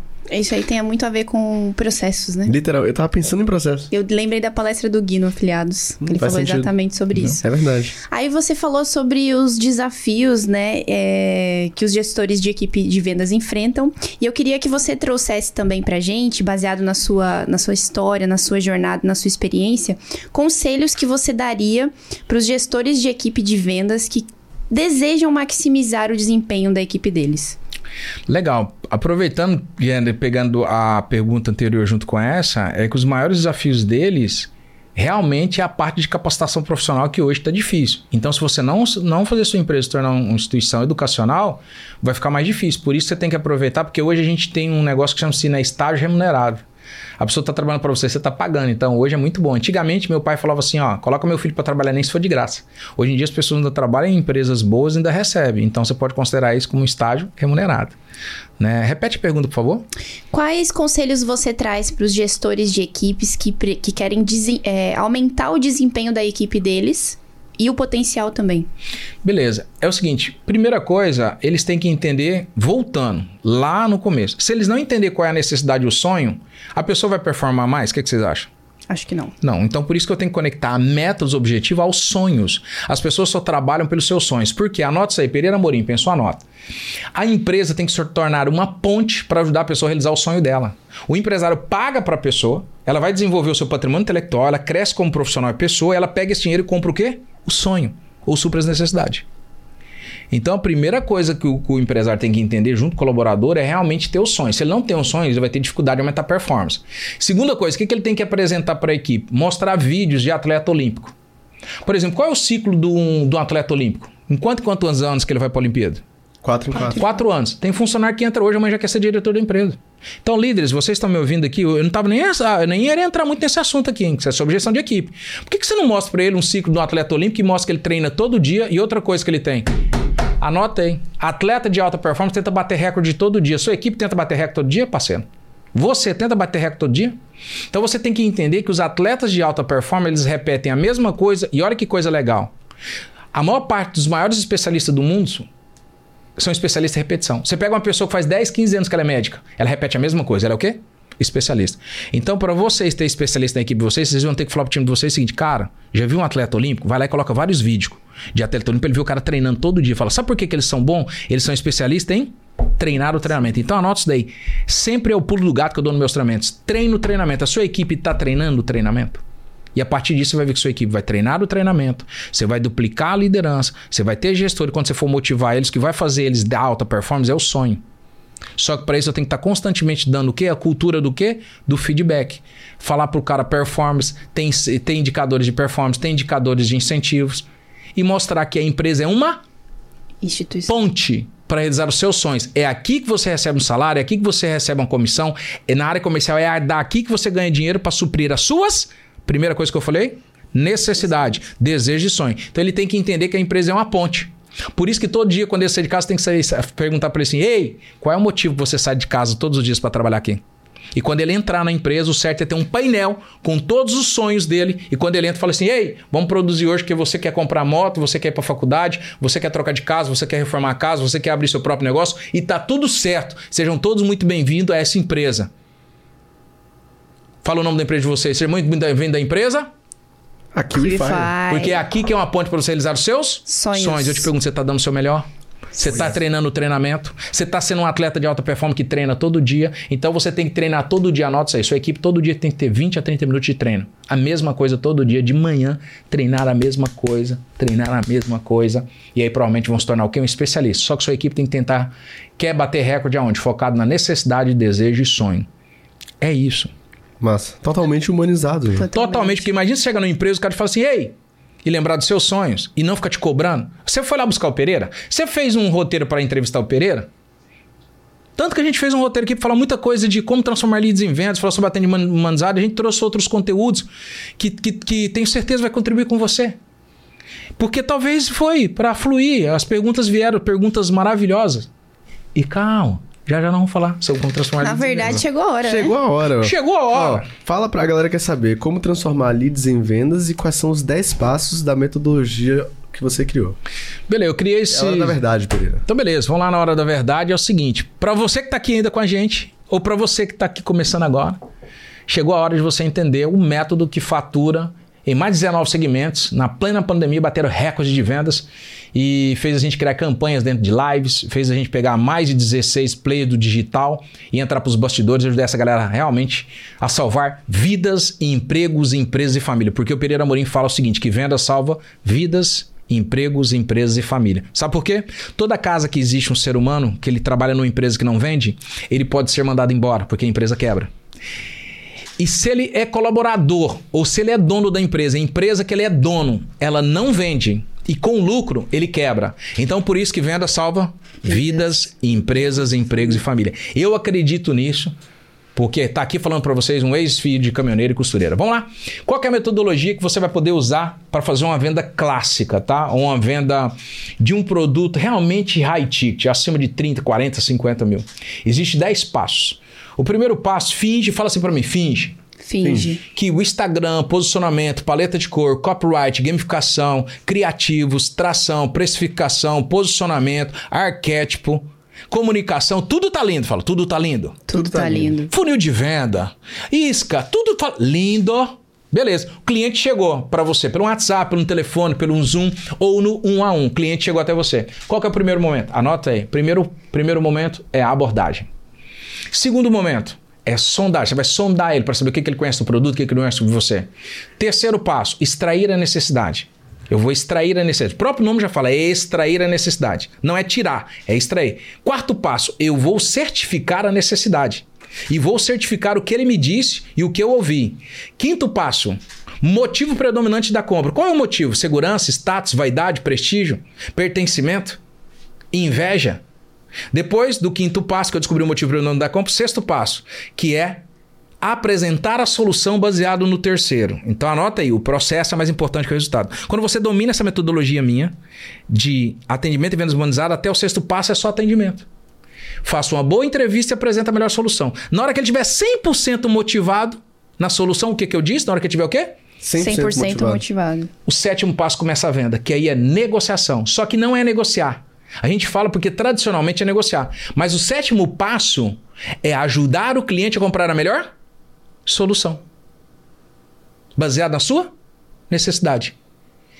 E aí, logo depois que eu negocio a melhor solução, vem objeções, talvez. Aí não são mais reais, são superficiais. Raramente vem alguma objeção quando eu sigo o processo. E aí eu contorno as objeções usando a teoria da água do rio, que até quem me ensinou esse contorno foi o Afrânio. E aí vem o nono passo. Qual é o nono passo? Fechamento. E depois que eu faço fechamento, vem um negócio pós-venda, que hoje a gente sabe que junto com o pós-venda vem o sucesso do cliente. Então vamos lá. Ó, 10 passos, né? Abordagem, sondagem, extração da necessidade, certificação da necessidade, motivo predominante da compra e solução. Negociação, obje... contorno de objeções reais, fechamento pós e pós-venda. Se eu não tive pós-venda porque eu não fiz um bom fechamento. Se eu não fiz um bom fechamento, presta atenção, galera. Vou ensinar metodologia, vocês estão aprendendo aqui. Pós-venda. Se eu não tive pós-venda, é porque eu não fiz um bom fechamento. Se eu não fiz um bom fechamento, porque eu não contornei as objeções reais. Porque eu não fiz uma boa negociação. Porque eu não apresentei a melhor solução. solução. Se eu não apresentei a melhor solução, porque eu nem sei o motivo da compra. Se eu nem sei o motivo da compra, é porque eu não certifiquei a necessidade. Porque eu não estreiei a necessidade. Então significa que eu não fiz uma boa sondagem. sondagem então eu não fiz uma boa abordagem. Uau. Então, minha metodologia é o seguinte: basta você voltar um passo atrás que você consegue vender qualquer produto. Porque a maior técnica de venda não é vender, é ajudar o cliente a comprar. Agora, vamos falar sobre como transformar leads em venda. Que isso aqui é para você vender qualquer produto um a um, vender qualquer produto de 10 reais a bilhões. É isso que eu uso. Porque depois provavelmente você vai entrar no meu Instagram, você vai ver, nossa, eu vi vários recordes que você vende de venda. É esse método que você está vendo aqui. É esse método. Tá legal? Agora vamos para o método CTLV, como transformar leads em vendas. Quer fazer alguma pergunta sobre os 10 passos? Meu Deus, eu queria pedir um like pra galera. eu já anotei aqui, eu espero que vocês tenham anotado aí, por favor, muito gente. Bom, Não dá para aprofundar em todos, que a gente tá no podcast aqui, então fica difícil. Né? Não, mas fantástico. Em primeiro lugar, muito obrigado por deixar Sim. esses 10 passos, até porque vocês estão tendo acesso a um conteúdo pago. O Pereira vai lançar é. o primeiro infoproduto dele aqui na KiwiFi e vocês estão tendo um gostinho do que vai rolar por lá. Então Exato. já deixa o like aqui para agradecer por essa super dica que ele entregou. Agora, se quiser que eu falo, vamos, por favor, vamos pro do CTLV, né? Tô só esperando aqui. Eu tô muito feliz com o CTLV, é um método que eu trago ele há muitos anos, né? CTLV, a própria sigla fala, eu quis simplificar sem colocar aqueles nomes americanizados. Basta você falar assim, ó, como transformar leads em venda. Vou repetir, CTLV. Como transformar leads em vendas. Essa metodologia já tem algumas plataformas, por exemplo, né? Pode falar o nome aqui da empresa que já usa com força? Pode. Pode, Pode beleza. A VEC.negócio e a Hiperlocal, que tá lá um é ex-colaborador do meu head, o Marcos Obama, tá lá com 150 e poucos colaboradores, que todos os dias vende muito. E algumas plataformas aí, alguma galera aí que já usou, né? Já tive aí o, é, a, implantando essa metodologia em alguns players aí do digital também. Tá bom? Vamos lá, como que funciona? Lembrando que tudo fala, tudo tá bom. Tudo tá, tá, tá lindo. Fez tudo lindo do marketing, papel do marketing. Porque às vezes as pessoas me chamam pra ir lá dar um treinamento, implantar alguma coisa, me chama depois que já fez toda a campanha. Eu tinha que ter me chamado quando eu tava aqui, ó. Porque é aqui que eu ia analisar tudo. Então você fingiu que tá tudo bem, fez o arquétipo certo, brand, posicionamento, paleta de cor, criativos, colocou o tráfego certo, fez as lives corretamente, gerou conteúdo ou não, fez o marketing de venda direto, fez tudo certo. Aí o lead chegou. Certo? Certo. Chegou. Primeiro momento do lead é o quê? Abordagem. A maior dificuldade quando entra alguém em contato existe duas maneiras. O lead pode ser um lead qualificado ou pode ser um lead contato frio, pegou de boca de funil. Tá legal? Vamos lá. Se você conseguiu chegar, esse cliente chegou até você, primeira coisa que você tem que falar para ele é o seguinte: é gratidão. Você já viu alguém agradecendo você? É raro alguém falar, gratidão, antes de mais nada, muito obrigado por você ter entrado em contato conosco. É raro alguém falar sobre isso. Então as pessoas erram na abordagem. Começam a errar na abordagem. E aí não consegue extrair o que do cliente? Atenção. Então o primeiro pulo do gato, tá? Anota aí o primeiro passo. Agora de 10 eu simplifiquei. Eu fui para quantos? 5. Vamos lá, primeiro passo para você tornar leads em vendas é abordagem. Segundo, eu vou direto para extração da necessidade. Eu vou extrair a necessidade. Então, primeira é abordagem. Olá, tudo bem? Antes de mais nada, gratidão por você ter entrado em contato conosco. Ele poderia ter entrado em contato com qualquer outro lugar. Então, vem gratidão e depois vem mais quatro coisas que eu não vou destrinchar aqui, porque senão a gente não consegue. Mas na abordagem tem mais quatro coisas. Mas a primeira que eu gostaria que você fizesse é agradecer. Gratidão e falar o seguinte: como você gosta de ser chamado, ok? Gratidão e como você gosta de ser chamado. Por quê? Quando eu começar a escrever o nome, por exemplo, Pereira Morim, Pereira Morim, Pereira Morim, Pereira Morim, do nada eu vou falar assim, poxa, parece que esse cara não é estranho. Por quê? Provavelmente quem me chama de Pereira Morim são as pessoas que eu confio. Então, por isso que eu tenho que perguntar: como você gosta de ser chamado? Mesmo no chat. Ei, como você gosta de ser chamado? Seu nome está aqui, Orivel Pereira Morim. Eu gosto de ser chamado de Pereira Morim. Meu primeiro nome eu não gosto, que é Orivel. Sacou? Então, quem está próximo de mim me chama como? Pereira Morim. E aí, na extração da necessidade, vem essa. Eu tenho que ter várias perguntas. Eu vou extrair a necessidade. O que, que eu faço? Se eu tô online, faz cinco dedos para mim vocês. Vou te fazer algumas perguntas. Fala. Vou, Vou te fazer, fazer algumas, algumas perguntas. perguntas. Para melhor te atender. Para melhor te atender. Isso é online. E agora se eu tô pessoalmente com a pessoa? E aí, como que é a pergunta? Fala assim, ó. Posso te fazer algumas perguntas para melhor te atender? Hum. Aí eu peço permissão. Posso. Até hoje, em mais de 19 anos, o que, que todo mundo fala? Pode. Aí sim você tem que ter duas perguntas estratégicas, intencionais e investigativas. O que eu disse? Quais são as, as perguntas na extração da necessidade? Hum. Estratégicas, intencionais. intencionais e investigativas. investigativas. Ah, meu Deus. É. Aí, por exemplo, no meu caso, se eu quero vender um treinamento para o cliente, eu pergunto: posso te fazer algumas perguntas para melhor te atender? Sim, claro. Sim. Hoje, para você, é interessante prospectar mais clientes e vender mais ou transformar leads em vendas? Claro, sim. Aí ele fala, claro que sim. Eu falo assim: ó, baseado no que você me disse, eu tenho exatamente o que você precisa. Então, se eu já faço a pergunta certa, Meio que já direciona. Né? Direciona. Então você tem que ser especialista e saber fazer perguntas estratégicas, intencionais e investigativas. Por isso que eu falo: posso te fazer algumas perguntas, Carol, para melhor te atender? Sim. Sim. Me fala o seguinte: agora vem perguntas, algumas minhas. O que você espera desse produto? O que é mais importante para você? O que não pode faltar?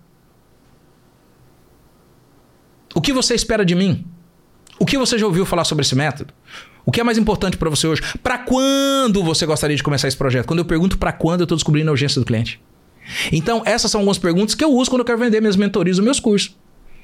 Posso te fazer algumas perguntas para melhor te atender? Sim. Aí eu pergunto: o que é mais importante para você nesse projeto? O que não pode faltar? O que você espera de mim? Para quando você precisa começar esse projeto para eu ver se eu consigo te atender? Na hora que ele fala, Pereira, o que é mais importante para mim, eu preciso do método CTLV para transformar leads em vendas. Eu preciso de um, de um melhorar meus gestores né, em gestão de equipe. Eu preciso da metodologia dos 10 passos, eu preciso de vender mais. Aí o que, que eu falo? Fala assim, vocês dois. Fala assim, baseado no que você me disse, Pereira Morim. Baseado, baseado no que, você, me disse, Pereira, Pereira Morim. Nós temos. Nós, Nós temos. Exatamente o que você precisa. Exatamente, o que você precisa. Pronto, já está feita a venda do lead tanto online quanto presencialmente, ou no 1 a 1 no Zoom. Então é abordagem, extrair a necessidade, só que na hora de extrair a necessidade eu faço as perguntas certa.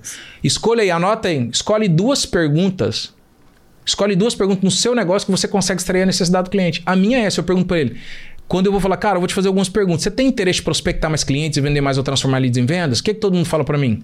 Sim. Sim, eu falo, o que você espera de mim? O que você já conhece? É para você esse projeto? Para quando? Quando eu pergunto para quando, eu descubro a urgência do cliente. Eu só posso dar urgência no fechamento quando eu descobrir a urgência quem? Do cliente. Do cliente. O que, que acontece no mercado tradicional? As pessoas querem vender o tempo todo. Por isso que o vendedor é considerado chato, que ele não estuda, não se prepara, não Nossa, se planeja. Verdade. Liga para a pessoa, nem entrou no site da pessoa, não sabe nem quem é, não entrou nas redes sociais, não perguntou no grupo de amigos, das pessoas do network dela, como que é o padrão de comportamento, como que ele gosta de conversar, como que ele gosta de negociar, mas saiu atropelando todo o passo a passo. Por isso que a minha metodologia não tem erro. Basta voltar um passo que você descobre onde foi o erro. Onde foi o erro? Foi onde foi o erro, o lugar que você fez menos pergunta. E provavelmente foi na extração da necessidade. Você não extraiu a necessidade e apresentou a solução errada, só querendo resolver o seu problema e bater meta. E nessa hora, por isso que as pessoas não gostam de vendedor.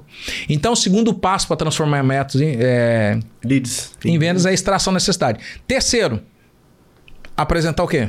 Solução. A solução, baseado na necessidade. necessidades Rapaz, vocês já estão fera aqui, ó. Pronto, pode ir pro departamento comercial.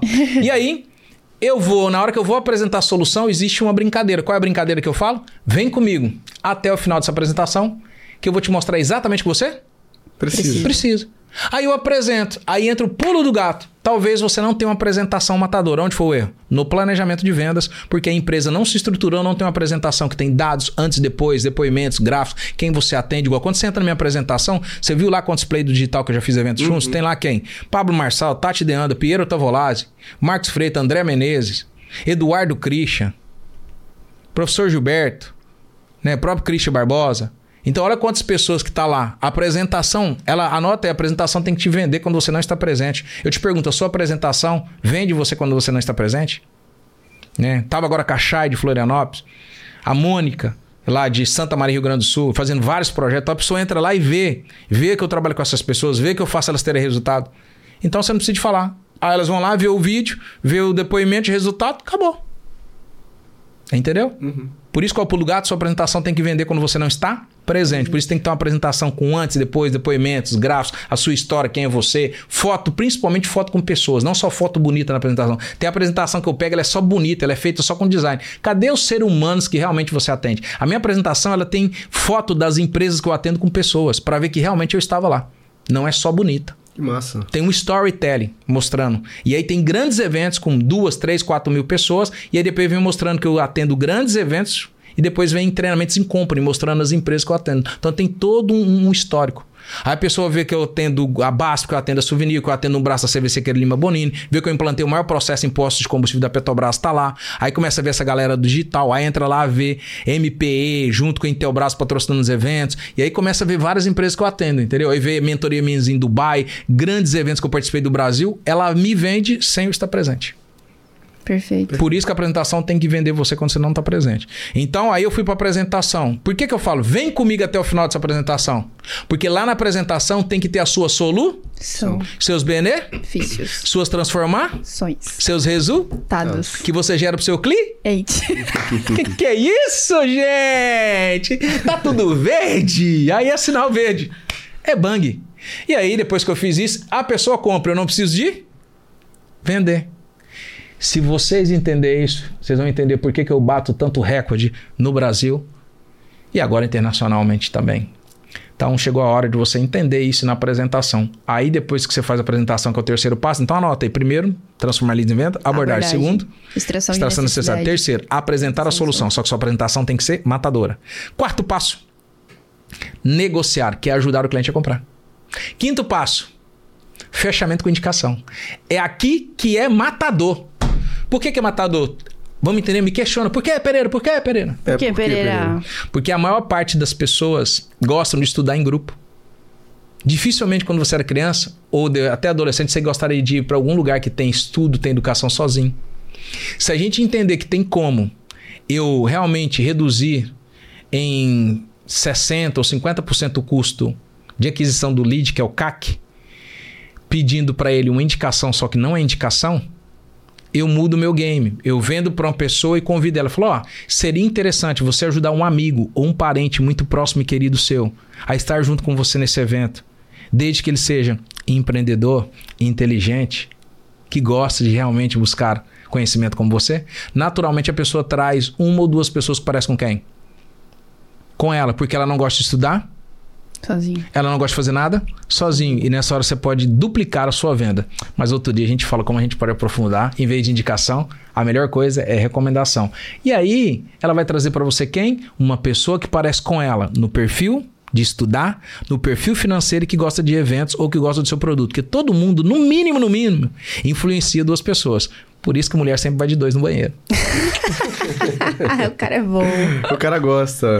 Oh, que massa. Super conhecimento, oh, adorei. Eu espero muito que a galera tenha sentado o dedo no like muito, aí, muito. porque hoje. Fantástico. Foram aulas, como sempre, mas assim, hoje foi uma entrega absurda. Absurda. E ainda tem pergunta da galera lá que quer aprender um pouco mais Exatamente. Contigo. Temos uma caixinha de perguntas, Pereira. Top responder? Vambora. Quer começar, vambora. Carol? Pode ser. Vambora. Arroba. É fogo, né, meu? galera, já, já... me ajuda. Tem uns nomes aqui que a galera bota Mas é pra sacanagem. Mas é legal, a pergunta é interessante, ó. Ah. Arroba etc e tal. Não, arroba etc underline e tal. Como ter suporte que não decepcione clientes que se sentem desa desassistidos depois da compra? Repete. Isso é grave, né? Como ter como ter suporte que não decepcione clientes que se sentem desassistidos depois da compra? Implantando suporte. Não, é. não, tem muito segredo. Não tem muito segredo. É implantar um suporte. Ah lá, até o rapaz tá filmando, tá. Se pudesse, ele tá indo. Irmão, eu tô certo ou não? É implantar Justo. um suporte. Então, por isso tem que ter um alinhamento seguinte. O que foi vendido pro cliente? Vamos falar aqui. A gente tá sério, a gente tá rindo aqui porque eu sou um cara divertido, tá? Sou um cara divertido que eu tenho que dar glória a Deus. Eu tive um câncer, me levou 70% do eu só tenho 30%. Então, eu sou um cara que acredito muito em Deus, não sou santo nem perfeito, mas, pô, tô me divertindo aqui, cara, que eu faço o que eu amo. Eu faço PHD. Eu faço isso há muito anos sustentando a minha família e meus colaboradores e ajudando meus clientes a contratar mais pessoas. O meu propósito é fazer as empresas contratarem mais pessoas, não mandar embora. É o seguinte, primeiro você tem que fazer uma, uma pesquisa, assim, o que, que foi vendido para o cliente? A pessoa consegue entregar, o expert, vamos falar digital agora de lead, né? Não. O expert consegue entregar? Ele tem um módulo, ele tem um material de apoio. Qual foi a promessa dele? Ele está cumprindo com a promessa? Primeiro, vamos fazer um checklist. Se ele está cumprindo com a promessa, ele alinhou a expectativa quando ele foi fazer o pitch de venda? Ou quando ele foi dar um bônus ou material de apoio? Ele certificou se as pessoas entenderam o que realmente a pessoa comprou? Por exemplo, ele tem medo de perder. Ele fala assim: Fulano, vamos revisar aqui, vamos fazer um checklist do que você está com Pronto. o que, que você leva nesse curso, nessa mentoria? Pronto, fez isso. É só colocar uma pessoa não precisa nem se chamar dela de sucesso do cliente. Coloca alguém que sabe o que foi prometido, quais são as regras, e coloca a pessoa para ligar todo dia para o cliente ou mandar mensagem todo dia, toda semana. Ou coloca um sistema de apoio semanal, alguma coisa. Por exemplo, toda vez que eu vendo um treinamento meu, eu monitoro um grupo meu. Nem se for no WhatsApp, mas eu monitoro. Conforme o valor que foi, eu monitoro. Eu dou um suporte toda semana, eu entro no grupo, eu estou vendo o que está acontecendo. Eu faço um processo chama-se ADT em todas as empresas. Todo dia de manhã, o gestor tem que fazer um alinhamento diário de trabalho. ADT me falou que deu certo e que deu errado o dia anterior. Eu entro no grupo todo dia resolvendo o que deu errado. E assim sempre ele tem meu apoio. E aí eu sempre tenho um negócio CLTV, que a pessoa compra o resto da vida do ser, que a galera do digital fala muito aí. Legal. Justíssimo. Beleza? Então aqui não tem muito a responder. Se ela não tem, ela tem que implantar, espera ter contribuído é de verdade mesmo. E aí vê a expectativa, a linha e acompanha o cliente. É, acompanhamento vai fazer toda a diferença. Porque talvez a pessoa comprou ali só para pertencer, para participar do network, acontecer com alguém. E depois talvez ela tá cobrando alguma coisa que alguém tá enchendo o saco dela. Por que você foi comprar isso? Ou ela não tá fazendo nem a parte dela. O certo também é legal colocar travas de tarefa. Coloca tarefa e fala assim: você só pode passar para o segundo modo se você executar o primeiro. Vê se ela está exercendo as tarefas, acompanha ela para ver se ela está executando as tarefas, se ela não está tendo dificuldade. Se ela está tendo dificuldade, chama ela novamente no privado, antes que ela vá lá para reclame aqui. Boa. Olha, a gente tem uma pergunta aqui da arroba. Pereira, qual é a principal diferença entre uma estratégia de vendas de 6 e de 7 dígitos? Ó, qual é a diferença? Depende muito. Eu poderia até passar para vocês, né? Que eu tô vindo agora para esse universo. Vou falar assim, de seis dígitos, de seis dígitos que a galera fala, eu já tô acostumado com ele faz muitos anos. Então isso não é novidade para mim. E de sete também eu já fiz várias vezes. Né? Então eu falo assim, quando a galera fala isso para mim, não é muita indiferença. É porque eu já venho desse mundo, que quem me contrata são empresas PJs. Então, empresas B2B que me contratam, é normal co cobrar um valor, um valor assim, talvez a pessoa ia vender 15, 20 mentorias de mil e poucos reais. Às vezes, num projeto, eu já cobrei aquilo. Então, é um pouco diferente. Eu vou falar assim que o que, que existe? O próprio nome fala, é a estratégia. Qual é a estratégia que você usou para vender um produto seis dígitos, para faturar 100 mil? E qual é que você vai usar para faturar um milhão? Correto, irmão? Existe muita coisa seguinte. Qual é a sua base? A sua base, você, ela já sabe qual é o produto que você vende? Qual é a transformação que você gera? Quantos depoimentos você tem de recorde de vendas ou que você deu solução sobre aquilo? Quantas pessoas que você já ajudou com o seu método? O seu método só se ajudou ou ajudou as outras pessoas? Porque a regra do jogo é o seguinte: anota aí, quanto mais pessoas você ajuda, mais dinheiro você ganha. A regra do jogo eu falo o seguinte: cuide das pessoas que Deus cuida de você. Quantas pessoas você está cuidando? Porque aqui tá falando de dígito. Então muda um pouco, tô falando para você não, tá falando todo mundo. Muda o game e vai para cuidar das pessoas, gerar transformação, gerar experiência, gerar resultado. As pessoas vão te dar depoimento e vai falar para outras pessoas. Aí vai vir indicações que chamam-se recomendações no meu método, certo? Onde está o pulo gato? Na estratégia. Qual é a estratégia que eu usei para fazer 100 mil? Talvez você vai ter que mudar tudo. Primeiro, talvez você não tenha público para fazer um milhão. Talvez você vai ter que aumentar ou baratear o produto. E por isso tem que fazer um não chamado estratégia. Anota aí, você vai anotar um P1, que é um plano estratégico. Você vai criar um plano estratégico, vai mapear tudo que você fez. Se replicar, vai atingir um milhão. Às vezes não vai. Pelo contrário, às vezes o primeiro que você vai fazer tinha uma demanda reprimida, que sempre quis comprar um produto seu. Na hora que você lança, você vende, estoura. Aí na hora que você vai lançar o segundo, você acha que vai vender do mesmo jeito. Não vai. Porque aquela demanda que estava reprimida estava louco esperando um produto seu. Porque talvez eu estou passando por isso. Eu vou fazer um, um lançamento de um novo produto meu que ele é 100% online tá bom? Então volta na estratégia, anota aí. P1, plano estratégico. P2, plano de execução. O que, que você vai fazer? Você vai fazer pequenos testes e tentar validar. E aí sim você vai ter que ter sua base. Você vai ter que abrir caixinha de perguntas, você vai ter que fazer formulários, você vai ter que fazer lives, você vai ter que fazer um anúncio, levar a galera para um Zoom, ver ou levar para um canal no YouTube, ver quantas pessoas que estão ali, explicar para essas pessoas que estão pensando em lançar um novo produto, quantas pessoas estaria com você. Levanta a mão aqui, quem quer? E negócio de falar, eu quero é uma coisa. Falar assim, quem pagaria hoje se eu lançasse o produto? É outra pergunta, é diferente. Eu quero com quem compraria hoje se eu lançasse produto? Então você pode ir validando isso na sua audiência, caixinha de perguntas em lives e horários diferentes. Vê se você tem, anota aí, se você tem seguidores, fã, clientes ou clientes compradores. Se você tiver seguidores ou fã, você não vai conseguir bater um milhão nunca. Então, por isso tem que ser um processo para chegar em um milhão de vendas. Um milhão de vendas, se você vender para mil pessoas um produto de mil reais, você fez um milhão de vendas. É muito simples. Ou para 100 pessoas, um produto de 10 mil. Hoje, por exemplo, qual que é mais fácil você vender um produto de 10 mil ou vender produto de mil? Talvez hoje no meu, na minha área seria melhor no meu nível, vender produtos de 10 ou 15 ou 20 mil. Por quê? O nível de consciência está acostumado a me contratar já é empresário, é cliente. Ele entra, paga isso para ele, é barato, me paga 10, 15 mil, porque quem já me contrata paga isso mesmo, tá tudo tranquilo. Então talvez hoje fosse para lançar um produto mesmo, meu, seria 10, 15 mil. Talvez eu lançar no valor menor é só para ajudar mais pessoas, impactar mais pessoas, ser mais conhecido, fazer brand e ajudar mais pessoas. Depois, com essas pessoas falando bem de mim, eu vou poder faturar mais. Então talvez não é faturar, é quanto mais pessoas eu ajudo, mais dinheiro eu ganho. Perfeito. Pergunta do o.gabriel.gomes. Tenho processos estruturados, mas não consigo manter o colaborador engajado. O que fazer? Se você voltar aqui nesse podcast, você vai é entender verdade. primeiro o seguinte: basta descobrir qual é o sonho dele, qual é a necessidade, dar um feedback para ele, perguntar para ele o que espera dele e perguntar para ele o seguinte: você precisa de treinamento para você atingir esses objetivos? Que talvez a pessoa está precisando de treinamento também, ou talvez ela não quer caminhar com você. Ela não tem o PhD. Então basta você fazer um, um processo de notificação, feedback e acordo e ver se ela está trabalhando pelos sonhos dela e pelas necessidades dela. A pessoa trabalha por duas coisas: necessidade de sobrevivência, que está na pirâmide de Maslow, sobrevivência, e depois vem o que? Isso que o Pereira falou: desejos, sonhos a curto, médio e longo prazo. Não tenta inverter, não. A galera, quando fala isso daí, amigão, eu tenho laço, faz mais de 19 anos que eu estou dentro de empresas. Todo dia em segmentos diferentes, conversando com pessoas que falam assim: Pereira, se eu não faturar X milhões esse mês, eu mando pessoas embora. Eu estou em operação que fatura 3, 10, 15 milhões por dia. Tá entendendo? Então eu tô ali, assim, ó, eu, eu sou um cara, às vezes, que eu fico preocupado. Que a pessoa, quando me contrata, ela fala assim: se eu não vender, eu vou mandar um pai ou uma mãe de família embora. Então descubro que realmente motiva esse colaborador.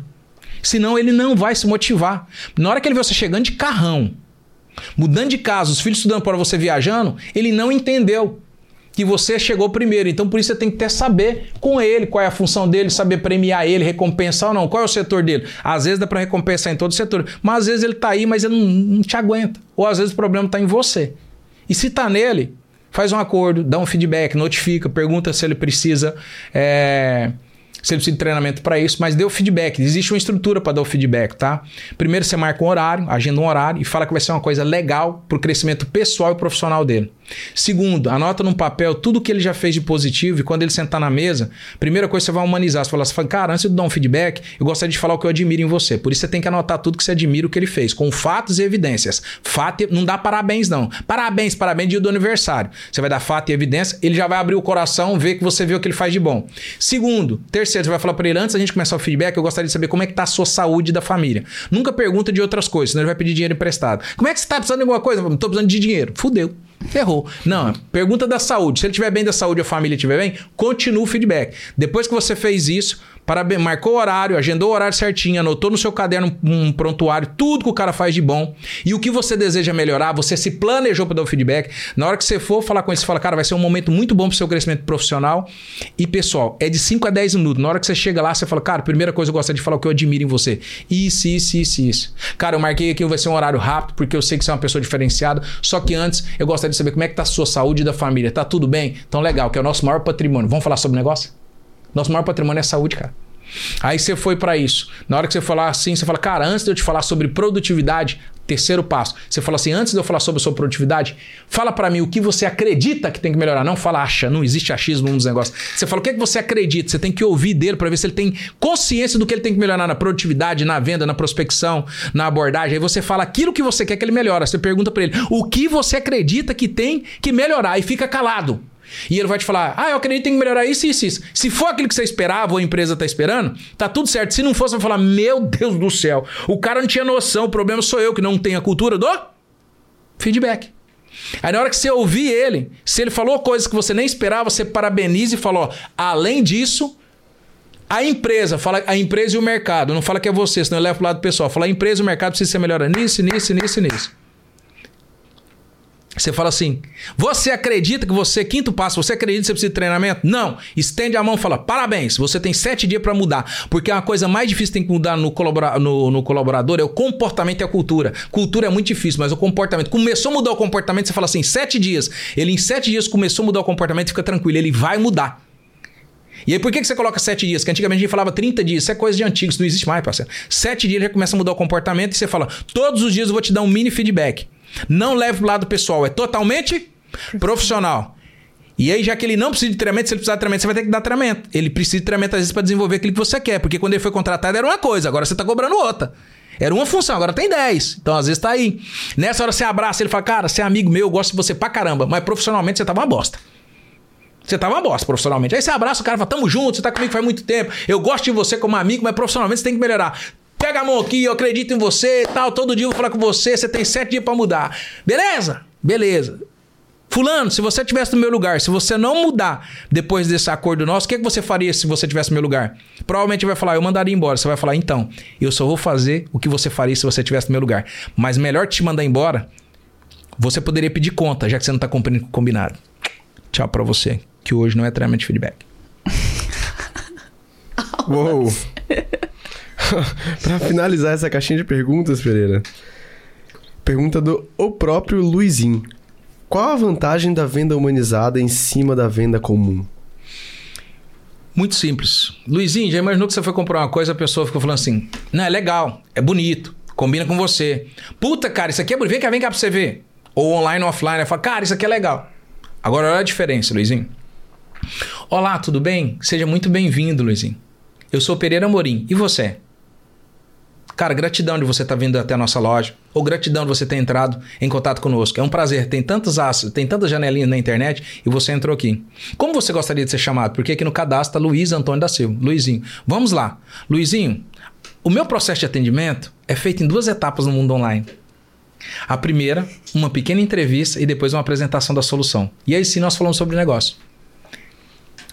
Vou te fazer algumas perguntas para melhor te atender. O que é mais importante para você nesse projeto? Isso e isso. Que não pode faltar? Legal. Luizinho, eu entendi que você me disse isso, isso, isso. Correto? Correto. Então eu vou te fazer uma apresentação. E aí, se isso foi isso mesmo que você quer, a gente fala sobre o negócio. Tá bom? Essa é a diferença, Luizinho. Eu me preocupo, eu me interesso com você eu faço toda essa estrutura. A outra fica falando, tá legal, tá dando. Qual é a vantagem? É que a pessoa vê que realmente você se interessou por ela, que você não quis entubar e que você não quis resolver o seu problema. Você quis ajudar ela. Porque talvez naquele dia ela não vai comprar o seu produto. Mas sabe o que ela pode fazer com você? Ela pode te indicar no mercado tradicional ou ela pode te indicar várias pessoas. Eu já fui em várias empresas, às vezes, dar treinamento e eu senti que não era o meu momento. Eu fui lá e dei duas, três, quatro, cinco dicas pro cliente.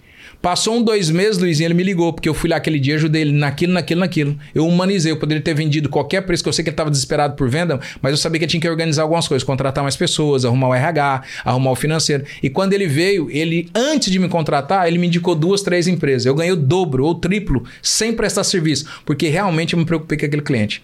Segue a dica para você. Cuide das pessoas, que Deus cuida de você. Perfeito! Oh, o mais legal é que ele trouxe vários conceitos de um livro chamado Gerente Minuto, inclusive sobre Sim. cultura de feedback, muito legal. E do Como Fazer Amigo e Influenciar Pessoas é, também. A referência para mim é Como Fazer Amigos e Influenciar Pessoas. Legal. Bíblia e Como Fazer Amigos e Influenciar Pessoas. Eu não sou leitor da Bíblia, mas quero começar um pouco mais.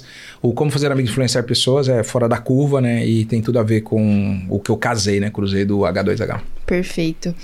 Pereira, agora antes de finalizar o nosso podcast, foi um bate-papo incrível. A gente costuma finalizar aqui com uma pergunta reflexiva. Você topa responder para nós? Bora, tô na área. Pereira Morim, pensou a nota, parceiro. Olha só, vamos imaginar que você e sua equipe vão criar um anúncio né? E esse anúncio não vai passar assim somente nas plataformas tradicionais digitais que a galera da, do marketing digital tá acostumado, né? Facebook, Instagram, Tabula. Vai passar também no meio físico, é, por meio de comerciais de TV, outdoor. Vai passar lá um anúncio e nesse anúncio vai ter uma mensagem sua para quem tá começando hoje no marketing digital. Qual mensagem seria essa? Qual mensagem seria essa? Poxa, veio duas aqui, né? Ela vai passar em todos os veículos, né? Todos. E a mensagem era o seguinte: venda salva vidas, empresas, empregos e família. E o digital também. Uau. Eu clicava nesse anúncio. Arrasou. Arrasou, cara. Muito Arrasou. bom. Arrasou do início ao fim, na verdade. Exatamente. Esse é um podcast incrível. Eu espero que você tenha gostado do bate-papo, porque para nós for, foram é, pra aulas. Gente que gosta desses conteúdos assim, né? Foi fantástico. Não, para mim foi maravilhoso esse momento aqui com vocês, né? A gente só, ali no início, a gente acabou contando uma história, né? Talvez a gente foi voltar num momento meu, que é raro alguém perguntar minha história. Sempre só vê a minha foto hoje em dia, né? E aí fala, ah, eu sei que você atende empresas tal, tal, tal, tal. E fica citando o mundo velho de empresa e o mundo velho da galera do digital. Mas aqui a gente sabe fazer vendas, a gente se interessa real. É, e realmente você se interessa real por mim e me perguntou a história. Então, eu espero que você está assistindo.